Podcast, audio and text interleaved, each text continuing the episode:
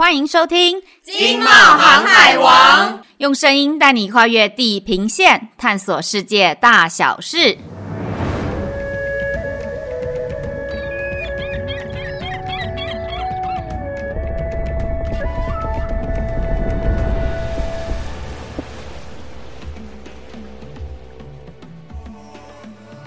Jumbo，大家好，我是冒协市场处的 Amy。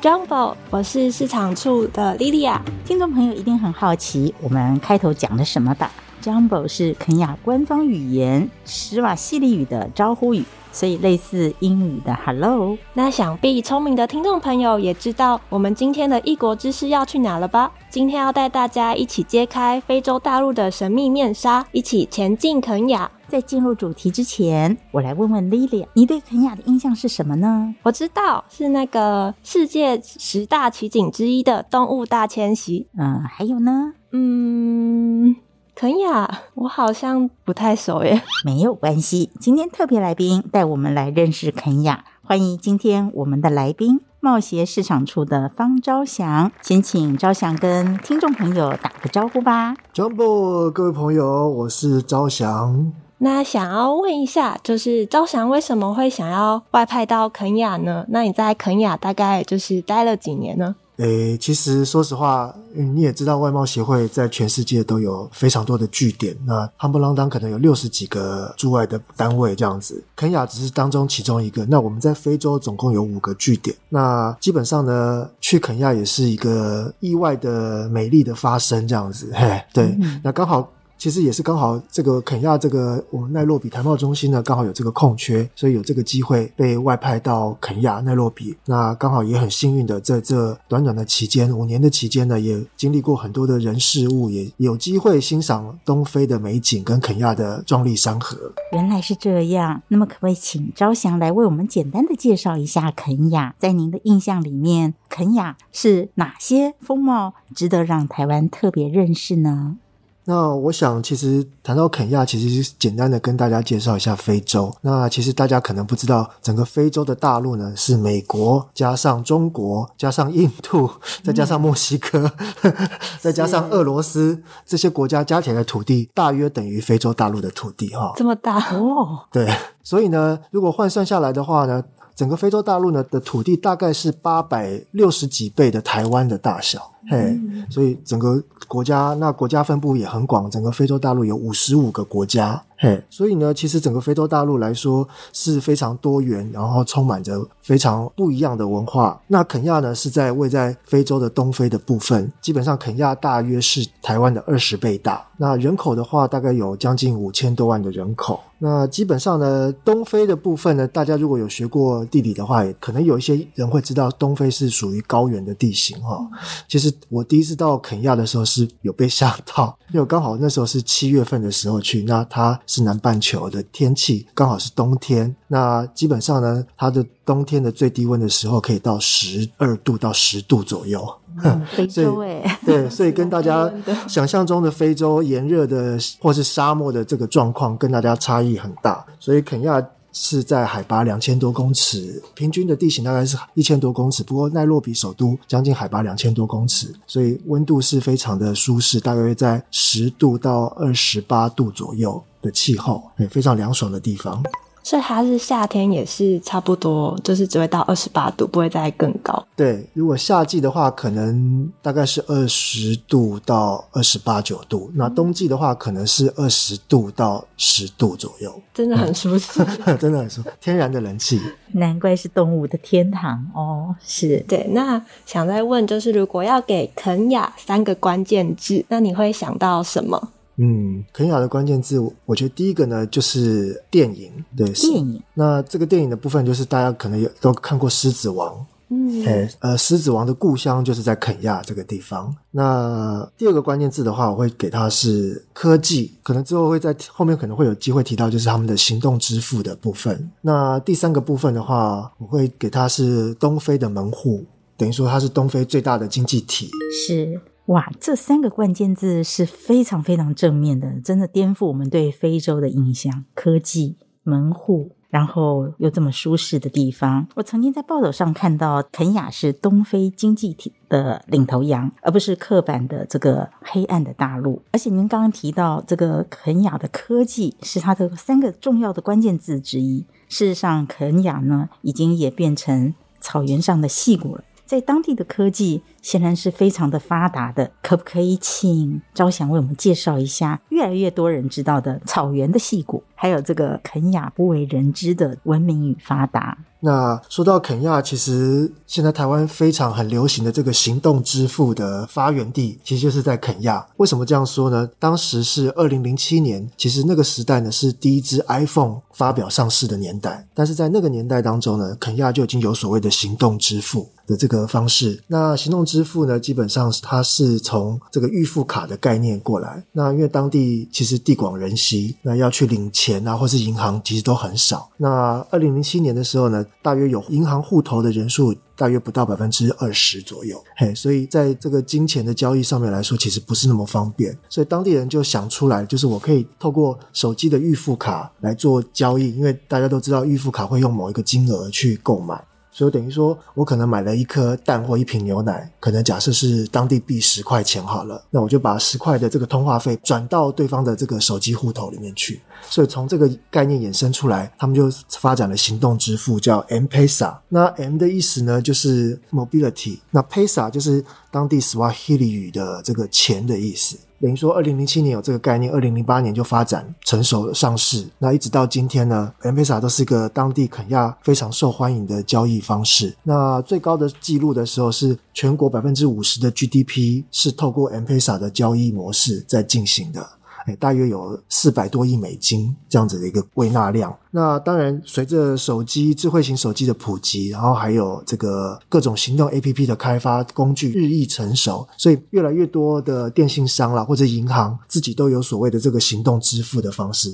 就像台湾有呃 Line Pay 啦、接口支付啦、呃悠游付啦等等，就不会再次一家独大的这个局面了哈。所以也慢慢越来越多这种行动支付的方式在肯亚发生。那其实也体现了这个草原矽谷。他一直肯亚想要做这个科技中心的这个代号，透过这样的 M-Pesa 这个行动支付的种子在肯亚生根，所以呢，他后来也成立了很多这个新创中心。嘿，像最有名的叫 iHub，那 iHub 它其实是一个孵化器育成中心，那主要是协助当地的这个呃年轻人啊，或者是有创意的朋友，使用透过当地的这个共享空间，然后再与当地的这个使用这些空空间的不同的。背景或是不同属性的人做一些交流，像我知道他们有做一些耳机的开发，它就可以让年轻人享受更高的音质，然后更方便的这个听音乐的选择。那当然，他们也做了很多行动 APP 的发展，也在这个 iHub 的这个中心里面也有执行跟发想这样子，对。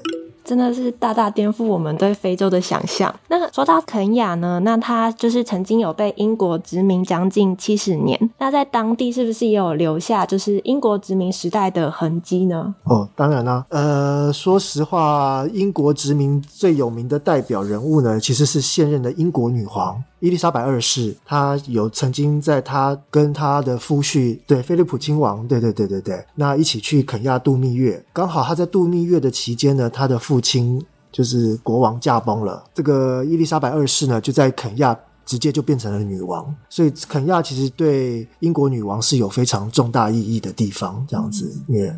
那当然，英国的皇室啊，或英国的这个单位也经常跟肯亚有一些合作，包含文化啦、经济啦、军甚至军事都有持续密切的合作。那肯亚呢，也是这个大英国协的一员，嘿，所以呃，基本上虽然他们是总肯亚是总统制，不过基本上也是跟英国有很密切的关系。那再加上肯亚虽然有英国殖民，但英国殖民的话，他们也在肯肯亚建了第一条的铁路，其实也是英国人建的。然后再加上这个当时的东非的行政首都，其实也是设在奈洛比，殖民地的行政首都。所以种种渊渊源来说，呃，英国其实是跟肯亚密不可分。那当然，从文化面啊，或是经济面来说，也是英国人把这些文化跟经济的这个概念跟模式带入了肯亚，进而深入非洲大陆。那他们会保留一些可能英国的风俗民情吗？或是什么喝下午茶的习惯之类的？哦，有有有 有喝下午茶的习惯。对，那这个喝下午茶，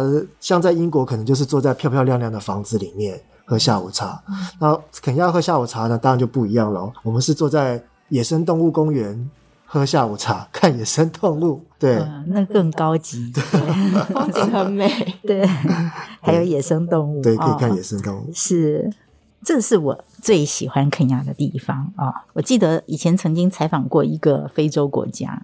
然后呢，我们给他的一个 slogan 就是充满了大象、长颈鹿。然后尴尬的是，他说没有大象跟长颈鹿都在肯亚，不是所有的非洲都有。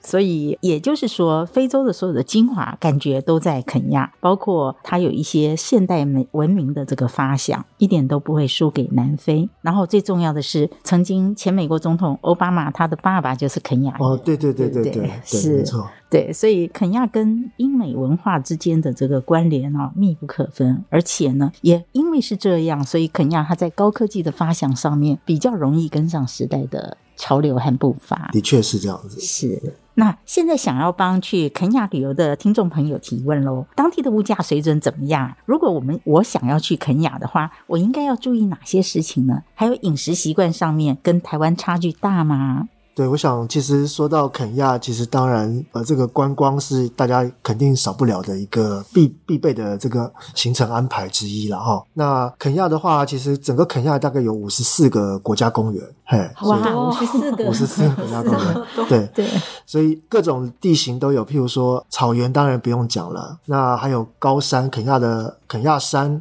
海拔是四千多，快五千公尺。哦，所以它的峰顶是终年积雪，是。对，所以那再加上这个，它还有北边还有沙漠，然后再加上还有大大小小的湖泊，嗯，像如果大家有看过这个呃动物星球频道或者是 Discovery，它有介绍一些 Flamingo 火烈鸟，或者是台湾叫、嗯呃、火鹤，对火鹤，对对对。那在这个湖都可以看得到非常盛大的这个壮观的场景，嗯，哎，那肯亚也靠海，所以它有几个海洋公园的成立，所以基本上你要上天下海看沙漠抓鱼 都可以。哦，真的耶，什么都有，对。对那刚刚也有讲到这个物价的部分嘛，哈、嗯。那举一个比较最简单的例子来说，像台湾大家都知道汉堡王，嗯，哎，那如果在肯亚的汉堡王的话，一克汉堡一个套餐大约是七块美金左右，是大概两百多块台币，不太便宜。对，不太便宜。哦、对，因为那个大概都是外国人或者是观光客，甚至是当地比较有钱人。在吃的食物啊，对对对。当然，如果说要便宜的话，像当地的咖啡的话，大概是两块美金。这大家最喜欢、最知名的肯亚咖啡，当地也有一块五美金到两块美金之间。这个在其他国家恐怕就要十五块喽，二十块喽。对，像像美国的星巴克，可能有的到五块六块，五块六块都有嘛。对，是是。那么。肯亚的饮食习惯，就是传统的、真正的肯亚饮食习惯，会不会跟台湾差距很大呢？哦，这当然喽。肯亚的传统的食物，我们最传统的这个主食叫乌咖喱。那乌咖喱的话，它是一个玉米粉去做的，类似像。马吉这样子的一个形态，但是因为它是粉去调制的，所以它口感并没有像马吉这么黏腻。但是基本上当地人来说，他们觉得这个食物很重要，是因为它比较难消化。所以在贫瘠的地方，难消化的食物可以让饥饿感的发生减低，可以让你更有饱足感，可以撑更久的时间。这样子听起来，昭祥肯亚它的粮食作物是不够的吗？呃，它的粮食作物，对，它一部分还是需要进口，再加上现在饮食比较多西化的这个选择，像面包啦这些，对，像其实肯亚也是进乌克兰跟俄罗斯的，是呃呃这个麦粮食粮食麦小麦小麦进来，对对对。那不晓得乌俄战争有没有影响到肯亚的这个粮食的进口？哦，对，乌俄战争影响蛮大。像今年年初，因为战争的关系，所以肯亚的粮食就增加了百分之十到百分之十五的这个价格。哦，啊，因为受制于整个运输啦，这个出口的限制嘛，等等。那同时也影响到这个油价。嗯，那肯亚在今年年初三十二三月的时候，就也是发生这个油荒了哈，缺油。嗯一部分是当然是这个乌俄战争影响这个石油的运输，那另外一部分当然也是受因于这个美元这个货币升值，所以国家就要花更多的钱去买这个石油，那或者是在花更多的钱要补贴这个呃石油进口商。非洲还是有一些这种补贴的政策，让当地的民众可以不用受到这个物价或是汇率的波动这么大的影响。但是因为的确。呃，像肯亚的汇率今年也贬值了，大概超过百分之十。哦，那是表现很好的哦，因为日元都贬值了百分之五十，所以肯肯亚算是控制的不错。对，嗯、可是对当地民众来说，这个汇率的贬值相对就是成本的提高嘛。嗯，对，进基本上很多食物品啊，或者食品可能还是要进口，所以对民众来说也都是稍微比较辛苦一点。所以感觉肯亚它对于这种国际经济大环境的控制能力是不错的，相当不错的。因为通货膨胀呢，还有这个原油价格这个上升、美元的升值等等，这是全世界的问题。对对对对。那所以说，现在其实新兴经济体里面的这个经济问题呢，是相当严重的。可是听起来肯亚在这个部分受到的影响，还是还有阴影的方法，相对是不错的。所以说到这个阴影方式，其实肯亚可能大家都不知道，肯亚是这个非洲联合国的总部的所在地哦，嘿是是，所以各个国际的组织或单位都在肯亚设有分部，像大家所知道这个呃 IMF 啦，嗯、哦，世界银行 World Bank 啦，当然联合国更不用讲，所以肯亚在这个跟世界资金调度的这个能力。跟这个连接上面，当然比其他非洲国家要好好很多。嗯嗯，嘿，所以这样子的也会让他更比非洲其他国家更容易度过这些所谓的经济危机啦，或者是这些汇率的波动，这样子。是是是。好，那我也想要再来一个比较轻松的话题。好啊。就如果就是游客想要到肯亚旅游的话，那在当地有比较推荐的特色美食吗？哦，特色美食的话，嗯，说到特色美食，其实我想可能有些人有去 Google 过肯亚的美食，或者是这个网红餐厅。那肯亚最有名的这个网红餐厅叫做食人族餐厅，嗯、叫 Carnival。食人族。那如果是肉类的爱好者的话，应该会非常喜欢这个餐厅，因为它里面有这个鸵鸟肉啦，哦、甚至是有斑马肉啦、鳄鱼肉啦，那还有这个兔子肉啦，等等等。所以就看，而且它有不同的这个料理的方式，嗯、有的烤的啦，有的炖的啦，然后再配上它这个当地会有这个传统的舞蹈表演。所以招祥是也有就是亲自去体验过了。对对对，一定要！我刚去肯亚不到一个月就慕名前往 去体验这个食人族餐厅。是是，对，太有趣了。呃，关于食人族，我有一个讯息要跟大家分享。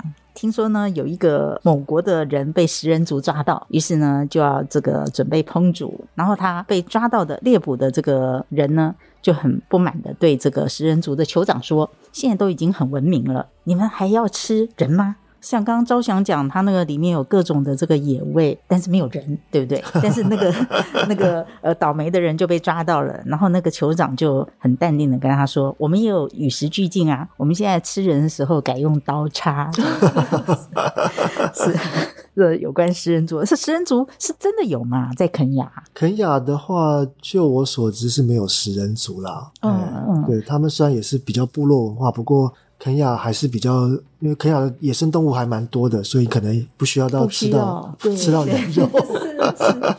对。但是食人族是传说中的故事吧？对对，这这肯定肯定是、哦、是。然后从辛巴的视角，对不对？因为辛巴难免要吃人这样子。对对 哦，的确，肯亚也蛮多这个狮子吃人的这个事情事情会发生这样子。嗯、对。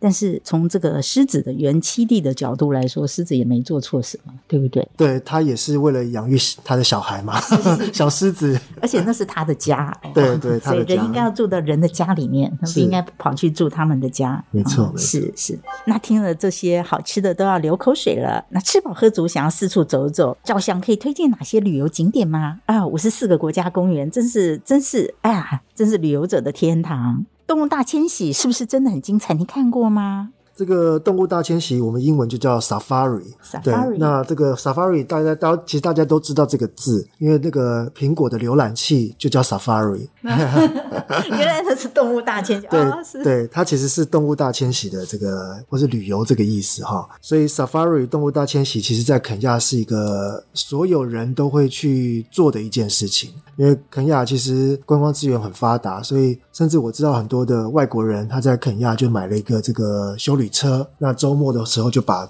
开车开到国家公园里面过两天一夜，然后在当地住这个国家公园里面的饭店，去享受大自然风光。动物大迁徙最有名的这个国家公园呢，就叫马赛马拉就是大家所熟知的马赛。国家公园，那马赛国家公园里面有这个所谓的角马过河，或者是他们动物在过河的这个画面，嗯、尤其是在动物星球频道啦，嗯、对，或者是国家地理频道，很容易看到这个画面。对，然后鳄鱼在水里面，对对对，鳄鱼泡在水里面，的确真的，我去现场看过，的确鳄鱼在水里面。哎，怎么说呢？哈，是对，所以很有趣啦。就是大自然，就是它这个物竞天择啦，生生不息这样的循环，你就会发现，一般过河的动物大概是角马啦、羚羊啦、斑马这些动物。嘿，那长颈鹿大概像大象都大概都是比较固定居住地的。嘿，所以比较没有所谓的这个迁徙。哎，那如果像角马啦、羚羊啦、斑马这些过河的时候，其实相对来说就比较容易被鳄鱼攻击。当然，这个也是说实话。不是你每次去国家公园都看得到这些画面，因为呃，你也不知道这些动物什么时候过河。是对，像我一次有一次最离这个动物过河，其实他们已经在河边了，嗯，但就是也需要所谓的领头的这个动物冲下去才能过，嗯，所以但是我们在那边排了一整天，也没有动物。真的过河这样子，是是是，所以真的是看到动物过河，真的是可遇不可求的事情。嗯，嗯，说到动物大迁徙，其实最有名的是所谓的 Big Five，就是五种最知名的动物是必看的。是，那为什么叫 Big Five 呢？因为这也是当时这个肯亚这个 Swahili 呃，这个肯亚人他们这五种动物是最难猎食。猎捕的动物，所以当然，如果你能猎捕这五种动物，就代表你是这个部落里面的勇士，嗯，或是行家。哦，那这五种动物是哪五种呢？就是大象，然后狮子、犀牛，然后 buffalo 就是水牛，嗯，还有猎豹，嗯，对，cheetah。那这五种动物都是相对来说是比较难得，或者是比较。难猎捕的动物，嘿，所以如果在当地，在传统的这个部落文化的时候，如果你有机会能猎捕这五种动物的其中一种，那我相信你在部落就是当地的这个知名人物了。了解，了解。是。现在应该不准抓了吧？呃，对，他们现在没有办法打猎，嗯，大概在呃四五十年前，的确还是可以自由狩猎的状态。后来，后来就国家就开始管制了。我觉得他们是世界资产，对，要要被保护，很关心。没错，刚刚听完就是动物大迁徙的介绍，真的让人很想立刻飞去肯亚亲身体验一下。那我还想要再询问，就刚刚我们也有提到，就是肯亚的咖啡，因为临近它旁边的国家就是伊索比亚，它的咖啡产业也发展的非常蓬勃。那想请问是？有受到伊索比亚的影响吗？还是肯亚当地本来就是一个咖啡非常蓬勃的国家？其实，如果常常喝咖啡的人，大概都会知道，伊索比亚是所谓咖啡的发源地、起源地。这个耶加雪夫就是当地最知名的伊索比亚的咖啡品种之一。简单的跟大家讲一下伊索比亚喝咖啡的方式好了。伊索比亚喝咖啡呢，是用平底锅的方式，把生的豆子放在平底锅去煎。那煎熟之后呢，就捣碎，然后冲热水。这样就变成当地的咖啡。最传统的咖啡的方法是这样，他们是不用磨的方式，对，他们是捣碎的方式，对，把它捣敲碎，这是最传统、最早期的这个喝咖啡的方式啊。那衣索比亚人还会咖啡配爆米花，哦、对，他们点了咖啡必配爆米花的方法，嘿，所以也是蛮特别的一个组合。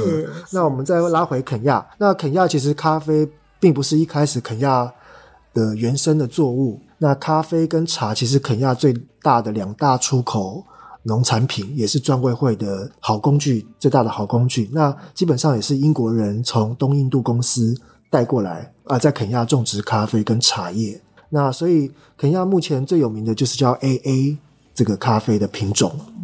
那为什么叫 AA 呢？是因为它的它用豆子的大小去做分级。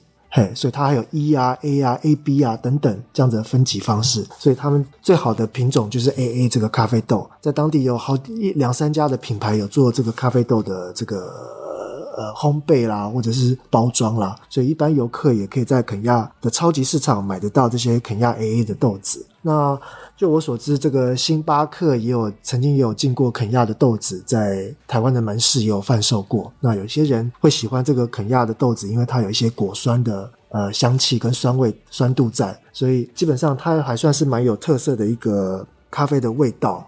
真的听了真的是食指大动，真的想直接吃了咖啡豆子。其实咖啡豆子可以直接吃，对对对对，是哈。刚刚昭祥有提到那个伊索皮亚呢，是那个喝咖啡然后吃这个爆米花。让我联想到华纳维修，是哦，对，我们我们在华纳维修看电影就是这样做的。但是您刚刚有提到，肯亚它发展的这个产业里面有一个很重要的是电影产业。它也非常蓬勃，对，是不是因为喝咖啡的关系，还要吃爆米花？对，是。其实我想，这个电影产业这个发源哈，呃，应该算是从这个《狮子王》哦，应该不能不止哦，应该最早的时候是，如果呃，像我的父职辈啦，甚至在比我大一点点的这个朋友，可能有看过所谓的《远离非洲》这个电影，记得记得，对，父职辈，或者是我的是商人，我的我的 我的哥哥姐姐们也有看过，好，真的好，是，对，有。我看过，对，对，是是梅丽史翠普。小朋友们，你们看过吗？没有。对，当时当可以媲美当时的铁铁达尼号了。那是，那是。对，大概一九八五年代的电影，嗯，八零年代的电影。对，这个梅丽史翠普呢，就是在肯亚跟劳勃瑞福在肯亚拍了这个《远离非洲》这部片子，那当时也得到奥斯卡。很多项很多个奖项，音乐啦、最佳电影啊，或是这个原著小说等等这些东西。那也是因为这样子的风潮呢，这个电影的风潮呢，带动世人对肯亚的关注，也唤起了一些曾经在肯亚生活过的这个英国人，嗯，他就呃来肯亚旅游观光，嘿，也带动了肯亚的这个观光的这个风气，跟在特别是西方社会对于肯亚有一个莫名的这个。好感度或者是向往度，其实跟这个电影《远离非洲》有非常大的渊源。嗯，嘿，那当然殖民怀旧风，对怀旧风，对我相信现在的这个复古风、怀旧风也会再兴起一波。是，呃，这个往日情怀的旅行也可能对对。在肯亚里面很重要的产业，除了电影，还有刚刚提到的这个呃戏骨的资通讯，还有这个您刚刚说的三 C 产业，还有什么产业是我们所不知道，但肯亚很厉害的呢？其实肯亚的话，现在它的轻工业也很发达，是，所以像一些纺织的产品啦。也在肯亚开始陆陆续续有在建立，像台湾有好几家纺织公司也在台湾设厂。透过非洲跟美国有一个这个关税免关税的协定，叫 AGOA 的方式，所以肯亚就有一定数量的配额跟品项呢，可以免关税的方式，呃，送到。欧洲、美国市场，对欧洲或美国市场，对，是是，所以在对于消费者来说，它的成本就会相对更低廉。那当然，呃，廉价的劳工、充沛充沛的人力，在非洲也是一个呃很重要的原因之一。是，所以也会考虑让考这些纺织的业者啦，或是轻工业的业者，选择在肯亚或是东非设厂。确实，肯亚是具有条件的，因为肯亚的北部就是埃及，埃及的棉花有世界很有名，没错。所以强强结合，那再加上这个配额免关税，那真的这是一个很有发展的产业。当然，那想再问一下，那现在在肯亚的台商，他呃人数是多的嘛？那他们大部分是从事什么样的行业呢？刚刚有提到这个纺织厂的部分，那台湾有呃大概三四家的台湾厂商在肯亚有设纺织厂。那不过呃，基本上这些台商比较是因为他们在全世界都有布局，所以肯亚只是他们其中某一个厂。所以在这些纺织厂的台商基本上比较多是这种短期出差性质的，并不是常住在当地。对，那如果是常住在当地的台商的话，有大概三到四家左右。就我所知道，是一个是开餐厅的，那一个是做汽车零配件的，那还有一个做农产品出口的，那另外一个是做旅行业的，这样子，嗯，都很好，对，是都很好，而且都很符合那个肯亚的这个经济生态。当然，对对，对，是。那您觉得，您觉得还有哪些产业比较适合台湾关注肯雅的这个布局市场？肯雅的话，其实在呃资通讯方面，其实有很大的这个投入的机会了哈。资、嗯、通讯对资通讯方面，因为大家都知道这个智慧型手机越来越呃需求越来越高，从人手一机的状况，所以譬如说像手机相关的设备啦，这些配件啊，其实当地还是有一定的需求。那再加上现在有像远端的监控或遥控，如果你可以再配搭配手机这个 APP App 的操作的话，其实我相信对于当地的市场是有一定的吸引力。所以在这个东非第一大经济体里面，也是我们台湾的这个资通讯产业 ICT 产业呢，适合布局的考量据点之一啊。欢迎厂商跟我们的招祥主任联络，这样子了解更多的讯息。所以后面的问题也是跟着我们前面的问题，就是台湾的厂商如果要前往肯亚的话，有什么值得建议的，或者是有什么研究调查可以让我们的台商更了解肯亚的这个宏观经济的状况呢？其实肯亚的发展，它毕竟是东非的门户了哈。因为为什么叫东非的门户呢？呃，当然它的经济体是东非最大的，然后再加上它还有天然的良港，就是蒙巴萨港，也是东非第一大港。所以在货物的吞吐量大概跟基隆港相当，轮年吞吐量大概是一百万 TUD 这样子的这个 capacity 容量哈，所以当地的货运其实是非常的方便。那再加上这个当地也建了第二条铁路，当然英国殖民地有第一条铁路，那现在又建了一个新的铁路，叫这个蒙巴萨到南罗比这条铁路，嘿，叫蒙萨铁路。啊，蒙内铁路，对不起，南罗比呃，蒙奈铁路了哈。所以透过这个经济运输的方式呢，其实可以将货物更容易的从港口及运送到首都，作为集散跟配送的方便。因为呢，像东非这边还有几个内陆国家，像伊索比亚、乌干达，还有普隆地跟卢安达，其实这这都是内陆国家，所以它必势必要透过肯亚这个门户作为货物的运输。